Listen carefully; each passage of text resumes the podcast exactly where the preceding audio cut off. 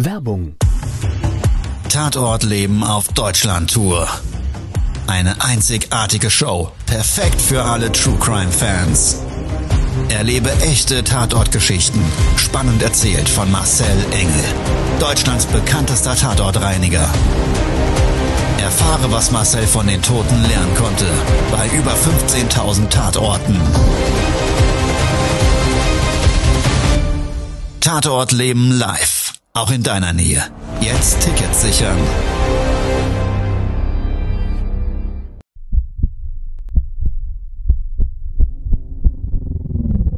Todesursache. Der Podcast mit Tatortreiniger Marcel Engel. Es wird immer mal wieder in meinem Podcast vorkommen, dass wir sehr tief in das Geschehen eintauchen. Ich werde offen darüber sprechen. Damit meine ich, dass Flüssigkeiten wie Blut als Element das kleinste Problem sein wird. Ich freue mich, wenn ich euch auf eine Gedankenreise entführen darf in meine Welt des Tatortreinigens. Todesursache. Der Podcast mit Marcel Engel. Hallo und herzlich willkommen zu einer neuen Folge meines Podcasts Todesursache. Ich möchte mich erstmal ganz herzlich bei euch bedanken. Über dreieinhalbtausend Menschen haben diesen Podcast abonniert und ich bin wirklich überwältigt, wie viel Zuspruch das Thema hat, weil ich mache das seit 27 Jahren und für mich ist das halt Alltag. Und ja, desto faszinierender finde ich es wiederum und das befriedigt ja auch mein persönliches ähm, Engagement zu diesem Thema der Tatortreinigung in Verbindung so ein bisschen ähm, vielleicht zum Nachdenken anzuregen. Äh, und ja, also vielen, vielen Dank schon mal an der Stelle, dass ihr dabei seid. Und äh, ich kann euch gleich sagen, ich habe noch einiges zu erzählen. Es gibt tausende von Tatorte, die ich gereinigt habe und ich glaube, ganz, ganz, ganz viele sind erzählenswert. Heute habe ich einen Tatort Reinigung ähm, mitgebracht äh, als ja, Erlebnis, die ist schon sehr, sehr lange her. Und ja, ich weiß nicht, ich glaube, so alle von uns kennen das. Es gibt so die kleinen oder großen Lebenslügen, so Unehrlichkeiten. Und warum die von uns genutzt werden, vielleicht aus Angst, weil man nicht die Wahrheit sagen möchte oder einen anderen nicht verletzen will oder einfach nur, um in dem Augenblick vielleicht vor anderen ein bisschen besser dazustehen. Es ist aber auch völlig egal. Diese Unehrlichkeiten, ich glaube, sie haben alle eins gemeinsam. Sie kommen irgendwann ans Licht. Über 20 Jahre her ist es, dass mich ein Kunde, ein Stammkunde, den ähm, ich in Deutschland zu dem Zeitpunkt schon ganz oft bedienen durfte im Bereich der Spezialreinigung, dass der mich angerufen hat und hat gesagt, Herr, Herr Engel, ich ähm, schätze Ihre Arbeit sehr und möchte Sie an der Fra Stelle fragen, ob Sie sich vorstellen könnten, ähm, für uns, mich und meine Frau, eine Tatortreinigung in Paris durchzuführen. Und seine Frau ist Französin und sie haben ein Objekt an einem Park ganz in der Nähe des Eiffelturms, Avenue Elise Reclus. Also ich bin kein Franzose, kann auch kein Französisch, bitte äh, entschuldigt die Aussprache, aber das war damals die Adresse. Und ja, für mich war das toll. Auslandseinsatz. Wow, habe ich mir gedacht, sensationell. Ich hatte zwar so im Vorfeld nicht so schöne Erfahrungen in Frankreich. Das hing so ein bisschen mit Fußball-Länderspielen zusammen. Und naja, wir waren jung und waren mal in Paris zum Frühstücken, haben uns vielleicht auch, ja, so benommen, als würde uns die Welt gehören. Und ich sage ja immer, so wie man in den Wald reinruft, so schallt es heraus. Und naja, also irgendwie habe ich immer gedacht, die Französen mögen die Deutschen nicht, vielleicht auch ja, durch den Krieg und so weiter. Und meine vorhergehenden Erlebnisse, und ich war zweimal vorher da, ähm, privat, die waren nicht so schön. Aber mittlerweile hat sich das übrigens komplett gewandelt. Ich liebe Paris. Ich bin regelmäßig da, mindestens einmal im Jahr versuche ich so das zu zelebrieren mit meiner Familie und wir nehmen dann immer noch jemanden mit aus der Familie, Freunde, Bekannte und haben dann jeweils einzeln mit denen da unser ja, Wochenenderlebnis. Und ich finde die Stadt total faszinierend und sehr, sehr cool und naja, ich mag es halt. Also damals war das noch nicht ganz so, aber dieser Auslandseinsatz, der hatte mich wirklich fasziniert. Dann habe ich mir gedacht, okay, alles klar, ähm, habe mich mit dem Kunden geeinigt, habe gesagt, Paris, gar kein Problem, kostet halt. Und ja, er hat aber trotzdem eingeschlagen, hat gesagt, ähm, ich hätte sie da schon sehr gerne und ich weiß nicht, äh, wie das in Paris ein Dienstleister macht und so weiter. Naja, also gesagt, getan. Also ab nach Frankreich. War ein langer Trip aus Frankfurt, sind ja rund 700 Kilometer und ja, als ich dann da war, ich bin morgens recht früh gestartet, gegen Nachmittag dann angekommen, habe ich erstmal im Hotel eingeschickt und im Anschluss hat mich aber wirklich die Neugierde gepackt. Also ich wollte einfach wissen, was mich da erwartet. Und ich hatte durch den ähm, Eigentümer nicht so viel Informationen gekriegt. Ich habe äh, lediglich erfahren, die Wohnung war gesperrt durch die Polizei ähm, für mehrere Wochen und weiterhin wusste ich, dass der ja, Suizid begangen hat, Geschäftsmann war. Naja, also nicht so viel, dass ich mir jetzt hätte schon irgendwie ausmalen können, was mich da wirklich erwartet. Genau aus dem Grund bin ich dann nachmittags auch noch vor Ort gefahren und bin an der Adresse vor so einem wahnsinnigen, sensationell schönen Altbau angekommen. Und ich bin ja so ein bisschen ein Gebäudefreak, also ich, ich mag ich mag einfach gewisse Architektur, ob moderne oder Altbauten. Ich kann solchen Dingen was abverlangen. Und das war, wie, wie gesagt, so ein richtig impulsanter äh, äh, ähm, Altbau mit so Stuck an der Fassade und für, für so Figürchen dran und so weiter. Und wow, habe ich mir gedacht, schön, sehr, sehr, sehr schön. Und ja, mein Auftrag, das wusste ich vorher, war im vierten Stock. Also, den Schlüssel hatte ich schon bekommen durch den Eigentümer in Deutschland und habe also praktisch auch den General Key gehabt und konnte mir unten aufschließen. Und bin in diesen Hausflur rein, da gab es auf dem Boden so, ach so, so altes Mosaik und so eine, so eine Schwingtür wie im Saloon. Und dann ist man in das eigentliche Treppenhaus reingegangen. Ewig breite, langgezogene Treppe, dann immer so ähm, in der Wände mit so einem gusseisernen ähm, na, ähm, Gestell, also Quatsch, ähm, mit so einem gusseisernen Handlauf. Also sensationell. Ich, ich feiere sowas immer. Hab mir aber auch gedacht, oh, naja, das äh, wird ja dann auch entzückend, weil kein Fahrstuhl.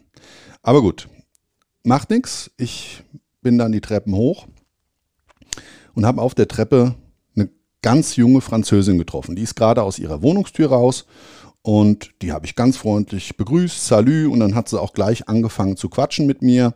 War eine richtig hübsche und ja, das war mir dann extrem peinlich, weil ich konnte dann irgendwie, ich, kann, ich konnte ja kein Französisch und habe dann nur so äh, Je m'appelle äh, Marcel und äh, ja, habe dann da rumgestottert und rumgestammelt und es war schon irgendwie aber ein bisschen witzige Situation. Also die Situation war gelockert, das war ein schöner Tag eigentlich auch so gesehen und ich war irgendwie in einer guten, guten Stimmung. Bin dann zur Wohnung hoch und vor dieser Wohnungstür, das war so eine riesengroße doppelflügelige Tür, aus Holz in grau gestrichen und es waren so riesengroße Milchglaselemente dort drin. Und die Besonderheit war, also die Tür war versiegelt an der Türklinke und das war eben so ungewöhnlich, weil normalerweise hat man ja an der Wohnungstür äh, im Standard so einen Knauf, so einen festen und kann da nicht runterdrücken. Also das das fand ich ein bisschen tricky und genau an der Stelle war auch so ein Siegelband. In Deutschland wird das komplett anders gemacht. Da versiegelt man das einfach so im Türrahmen zum Türblatt und dann gibt es so eine Aufreißkante. Naja, aber nichtsdestotrotz, Tür aufgeschlossen, rein in die Wohnung. Im Hausflur selber konnte ich überhaupt noch gar keinen Geruch wahrnehmen. Als ich die Wohnungstür geöffnet habe, bam, kam so eine richtige Wand aus diesem von diesem süßlichen Leichengeruch kam mir entgegen. Und Ja, dann wusste ich erstmal wieder, aha, du bist hier nicht zum Urlaub machen, sondern du bist hier zum Tatort reinigen. Todesursache, der Podcast. Der Tatort. Ich konnte dann in so einen langen Flur reinblicken. So ein ganz lang gezogener Flur. Am Ende vom Flur war ein Raum ohne Tür und das konnte man klar sehen, das war die Küche. Aber auch da war von der Ferne aus, wie ich reingegangen bin, schon zu erkennen, da gab es keinen Tatort, da gab es keinen Leichenfund, da war alles picobello sauber. Und ich stand dann aber hm, im Hausflur vor drei großen Türen. Und die Türen, die kamen mir so ein bisschen vor wie aus den 90er Jahren diese Quizshows. Ich glaube, mit Harry Weinfurt war das. Und der hat dann immer gesagt, Tor 1, 2 oder 3. Und dann habe ich so ein Kopfkino gehabt. Naja, okay, du wählst diesmal das Tor 2. Also habe ich die Tür langsam geöffnet und da war auch der Jackpot, weil beim Türöffnen habe ich nach unten geschaut und habe schon so gemerkt, wie ich die sehr knapp über dem Boden verlaufende Türkante und beim Aufmachen dabei mit dieser Türkante die ganzen Maden, die auf dem Boden in dem Raum gelegen haben, zerquetscht habe. Dann habe ich meinen Kopf gehoben und war erstmal überwältigt. Ich blickte auf ein großes Fenster mit Halbbogen. Und das so, sah so ein bisschen aus wie, wie in der Kirche. Und das war lichtdurchflutet und unglaublich schön. Und ich bin kein Freak. Aber da hat sich ein Bild abgezeichnet. Ich konnte nämlich auf einmal in dem gesamten Fensterrahmen wie gemalt den Eiffelturm sehen. So in wirklich voll ausgeschnittener Größe. Und da habe ich Gänsehaut gekriegt. Da habe ich gesagt, wow, was für ein Ausblick. Ich meine, der Mieter wusste es wahrscheinlich nicht mehr zu schätzen, weil irgendwann sieht man sich an sowas satt. Aber für mich war das in dem Augenblick komplett faszinierend. Ja, aber im Anschluss daran kam so ein bisschen die Arbeitsanalyse, weil an dem Fenster oder an dem Fensterglas konnte ich halt auch Blut erkennen. Und darüber hinaus ähm, habe ich, hat das so ein, war ja so ein Altbau mit 4,50 Meter circa, würde ich mal sagen, Deckenhöhe. Und so oben äh, Deckenwandbereich mit Stuck verziert und Seidentapete. Also wunderschön, so, ein, so einem zarten Rosa. Ja, aber überall klebte an der Decke und an dem Stuck so rosa, rot, schwarzfarbene Gewebemasse. Hirnmasse. Also die war auch teilweise schon abgetrocknet. Und ja, an der Wand sah es auch so ein bisschen aus, als hätte man in der Nähe der Wand einen Ballon mit roter Farbe mit einer Nadel platzen lassen. Also eine Riesensauerei und für mich war klar, hier hat sich jemand in den Kopf geschossen. Also dieses Bild sehe ich immer dann, wenn sich jemand eine Schusswaffe unterhalb an den Hals nach oben gerichtet Richtung Stirn hält, abdrückt und eigentlich nicht mehr viel vom Kopf übrig bleibt. Also viel Arbeit für morgen.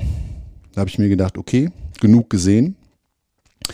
Erstmal ab in die Stadt, essen und ja, vielleicht sich in einen Straßencafé setzen, und so ein bisschen das bunte Treiben der Stadt genießen. Das habe ich dann auch gemacht, bin aber recht früh dann wieder ins Hotel gefahren, ins Bett gegangen und habe mir eine gute, gute, gute Mütze Schlaf gegönnt, ähm, weil ich mir schon dachte, das wird morgen bestimmt ein echt harter Tag.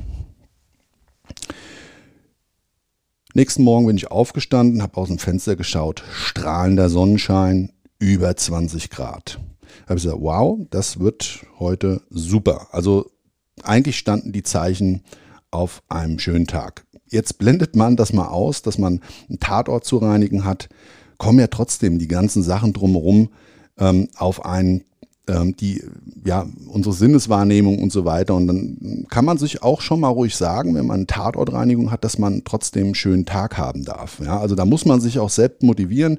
Das gehört auch dazu, meines Erachtens nach, um dann einfach vor Ort dieses Geschehnis auch bestmöglich zu bereinigen. Ich bin dann zu dem Haus gefahren und was ich mich gut daran erinnern kann, es gab keinen Parkplatz. Am Vortag war das ja super, konnte ich direkt vor der Tür parken und da war irgendwie an dem Tag alles scheiße.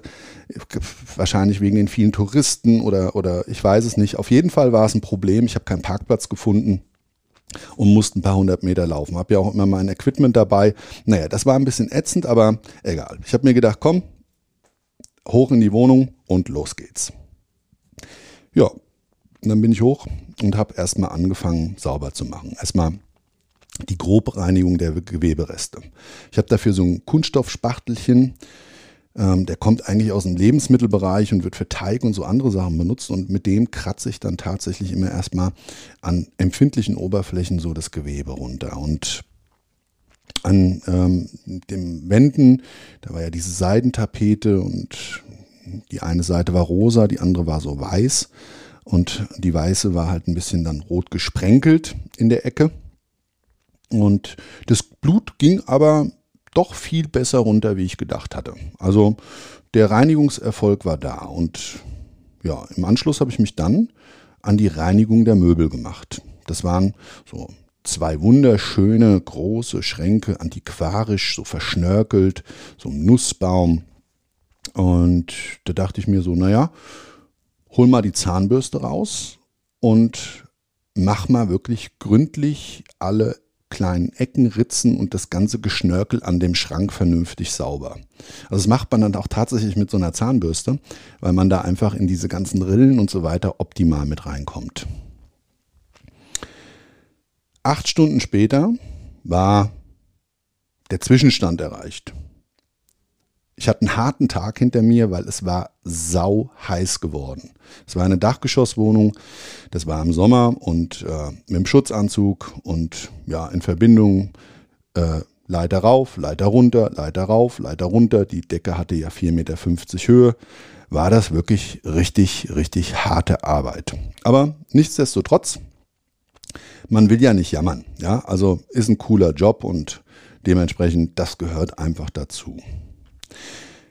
Ich hatte dann soweit eigentlich auch alles sauber und ich weiß aber aus der Erfahrung heraus, dass so ein Leichenfund immer halt mit so einem gewissen, gerade wenn es einen Kopfschuss anbelangt, mit so einem gewissen Sprühnebel verbunden ist. Das ist so fein, dass der sich überall absetzt. Und in diesen Fällen nehme ich dann immer ein spezielles Präparat, das sprühe ich in den Raum ein und dann ergibt sich bei Blut und äh, bei äh, Geweberesten, ähm, die eiweißhaltig sind, ergibt sich so ein sogenannter Eiweißfehler. Das schäumt dann auf wie Brause an den Stellen, wo das nicht ordentlich gereinigt ist.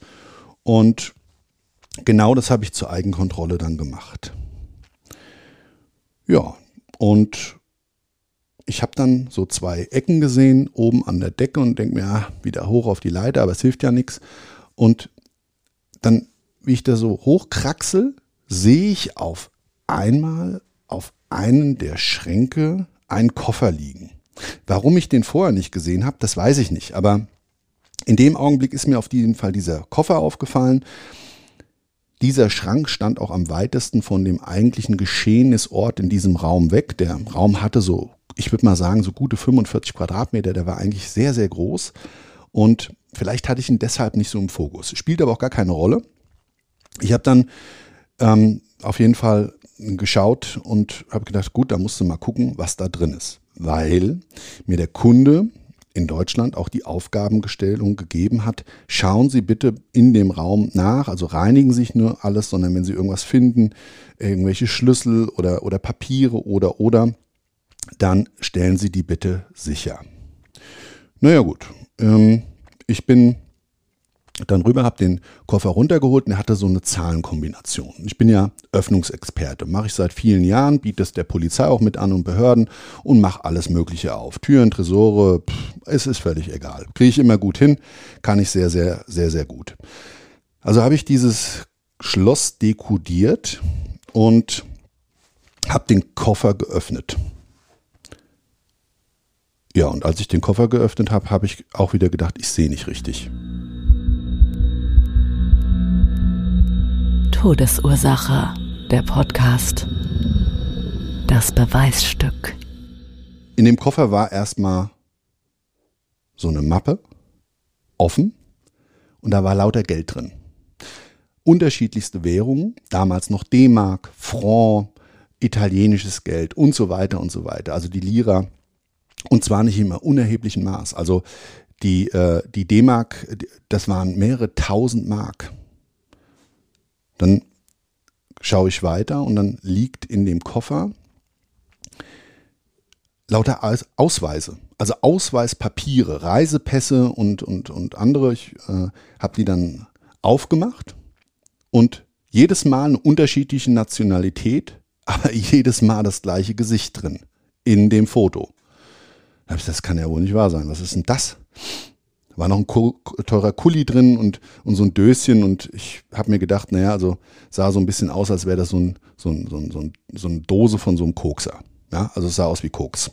Hab das dann auch mal so kurz auf der Zunge angedippt und es ist irgendwie, hat komisch geschmeckt und habe das so irgendwie ja, ähm, als eine Droge ähm, diagnostiziert. So, und jetzt stand ich dann da mit dem Koffer. Aufgabenstellung des Kunden ist klar.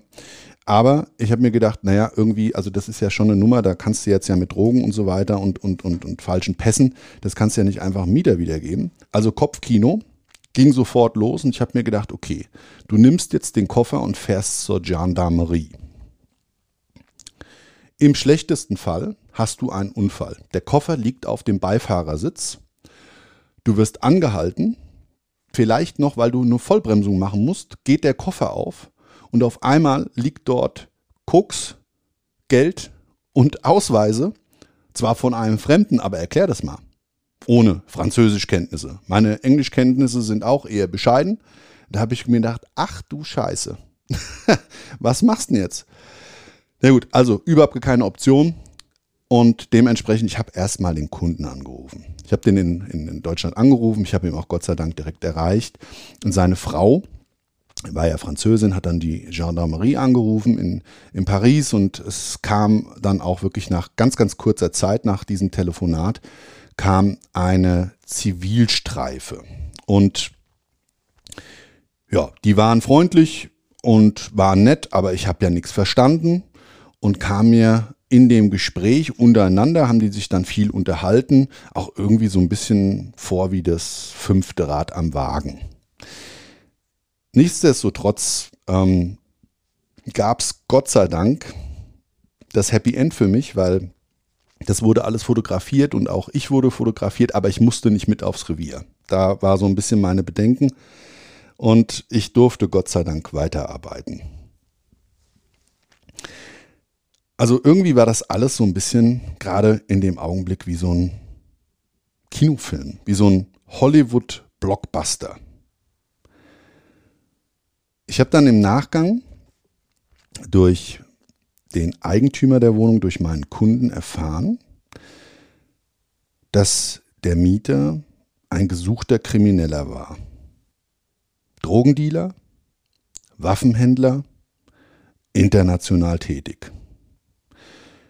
Und dass durch diesen Kofferfund sein Doppelleben und ja, somit seine Lebenslüge aufgedeckt wurde. Ja, und er war nämlich kein erfolgreicher, international tätiger Geschäftsmann. In Wirklichkeit war das nämlich alles anders. Naja, und den Augenblick habe ich mir so ein bisschen wieder meine Lebenswirkung vorgerufen. Es ist so wirklich so angesprungen, da habe ich mir so ähm, die Frage gestellt, naja, haben wir nicht alle schon mal so eine kleine Lebenslüge vorgeschoben? Wie gesagt, vielleicht aus Angst, die Wahrheit zu sagen oder warum auch immer. Das Ganze eine Frage der Moral, richtig oder falsch. Ich meine, bei dem, Verstorbenen war das alles ein bisschen anders gelagert. Aber nichtsdestotrotz habe ich das damit in Verbindung gebracht. Und ich glaube, die Antwort, die ist sehr komplex. Und wahrscheinlich gibt es auch nie bei diesen kleinen Unehrlichkeiten oder diesen kleinen Lebenslügen in unserem Leben immer ein richtig oder falsch. Es ist und bleibt eine Frage der Moral. Und im Grundsatz ist es so, Fakt ist, jede dieser kleinen Lebenslügen werden, werden irgendwann aufgedeckt und die Wahrheit kommt ans Licht. Und dann ergibt sich daraus vielleicht ein noch viel größeres Problem. Warum der Mieter sich erschossen hat, ist die große Frage. Vielleicht, bevor er diesen Weg gewählt hat, ist ja bei ihm eine Lebenslüge, wie eine Seifenblase geplatzt. Lebenswirkung.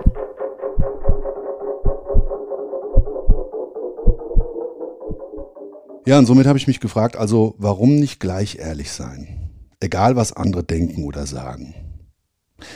Sei einfach du selbst, steh zu dem, wie du denkst, wie du lebst, wie du fühlst was du magst. Und sag das auch so. Weil diese kleinen Unehrlichkeiten kosten nur unnötig Energie. In dem Sinne, clean up your life. Und ja, das war es dann eigentlich auch heute schon. Von dem Leichenfund dem Kopfschuss mit Blick auf den Eiffelturm in Paris.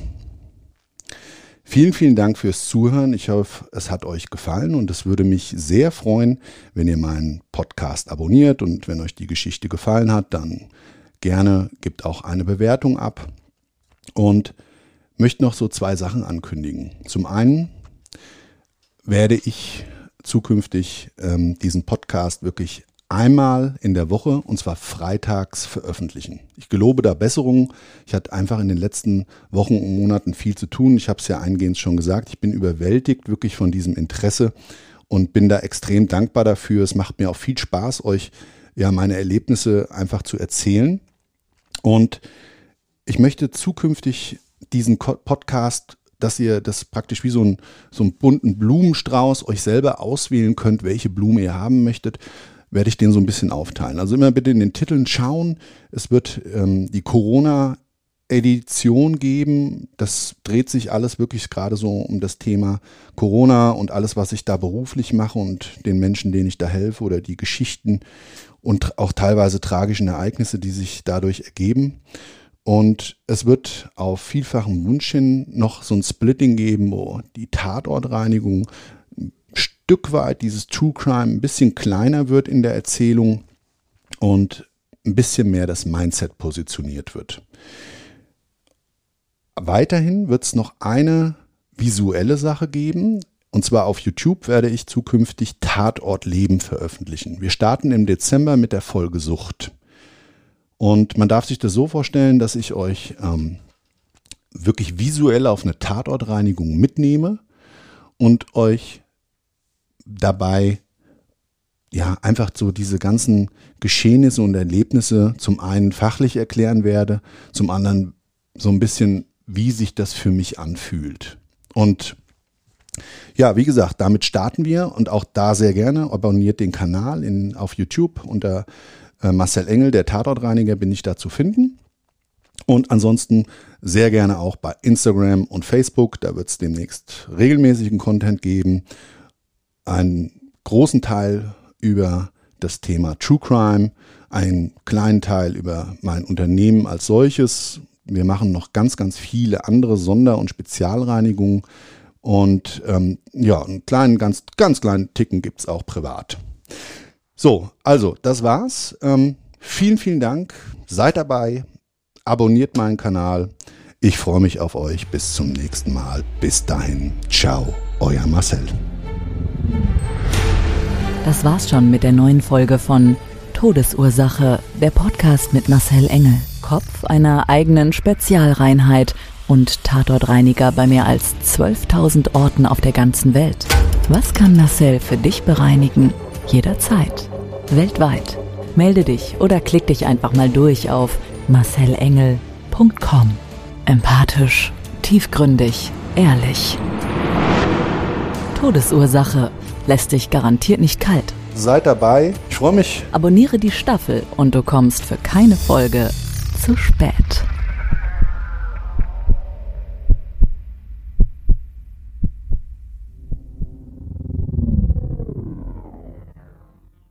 Mobbing findet überall statt. In der Schule, am Arbeitsplatz, innerhalb der Familie und im Internet. Erfahren Sie in dem Kompaktbuch Ausgemobbt, wie Sie sich gegen Mobbing wehren und künftig vermeiden, zum Mobbing-Opfer zu werden.